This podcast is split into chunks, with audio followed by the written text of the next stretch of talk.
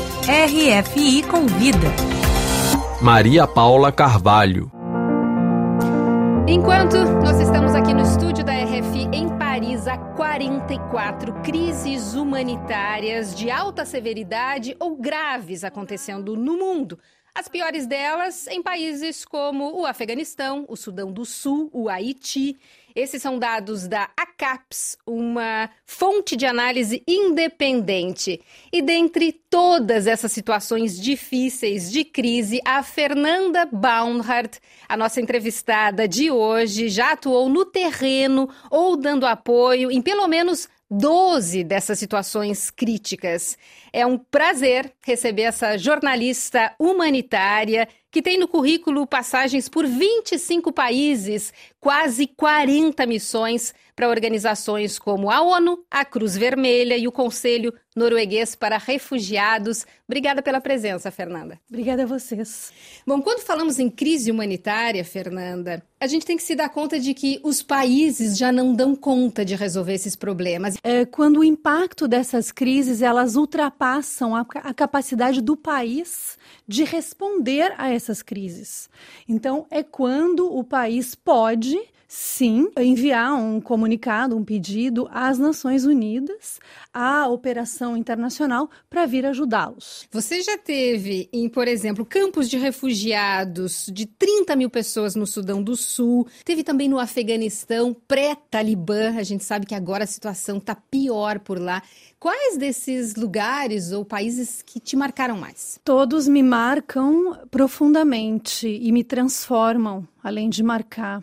Mas o campo de refugiados de sírios, que na verdade é na Jordânia, próximo à fronteira da Síria, Azraq, me impressionou bastante por ser um lugar um, que não tem verde, um lugar seco, um lugar que não é um, agradável de se viver. Trazendo esses problemas né, para a situação do Brasil, que também vive é, uma crise humanitária, principalmente por causa da chegada dos migrantes e dos refugiados venezuelanos. O que, que você viu? É uma das crises que eu mais tenho experiência. Eu fiquei trabalhando nessa temática quase quatro anos, na fronteira do Brasil com a Venezuela, nas várias fronteiras da Colômbia com a Venezuela e dentro da própria Venezuela. Então, com esses diferentes pontos de vista. E o que mais uh, eu vi era a fome. Infelizmente, nesse momento, o Brasil está um pouco em destaque por causa da crise dos Yanomamis, porque, uh, enfim, não chegou medicamentos, assistência. Uh, na sua opinião, isso é uma emergência humanitária? Como é que se trata isso? É difícil primeiro opinar, eu, eu vou dar um ponto de vista. O Brasil é um país que tem recursos, é um país que tem condições de ajudar suas populações indígenas,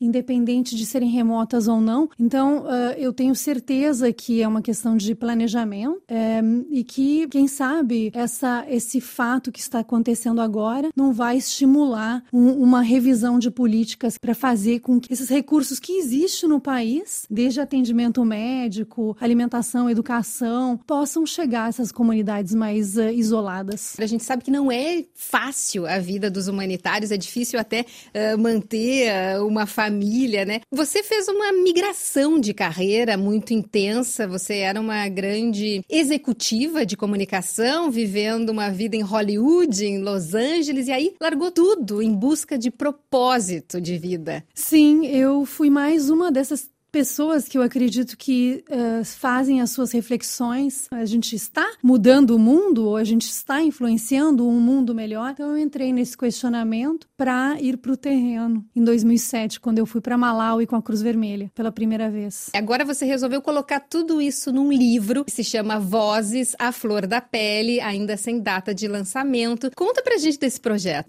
Veio de uma necessidade de dividir um pouco essa inspiração toda que eu recebi ao longo desses 15 anos, que é a jornada que eu escrevi, e a humanidade que eu encontrei em lugares como Afeganistão, Sudão do Sul, Madagascar, com uh, mulheres que foram, uh, que foram vítimas de tráfico humano, é, e entre outras tantas situações. Então, não dava para ficar tudo aqui dentro. Não só as vozes das pessoas em necessidade nessas crises humanitárias, mas também as as minhas vozes que mudam a partir desse encontro. E infelizmente, Fernando, o futuro não é de muito alento, né? Se formos levar em consideração previsões técnicas, teremos aí mais refugiados climáticos no futuro, cada vez mais vai ser preciso pessoas como você. Sim, as mudanças climáticas, elas estão gerando aí um novo tipo de deslocamento forçado que são até já tem um nome técnico, refugiados climáticos, né? O Afeganistão não tem água, uh, sofre de seca, então os povos eles migram, né, atrás de água e isso gera potencialmente conflitos.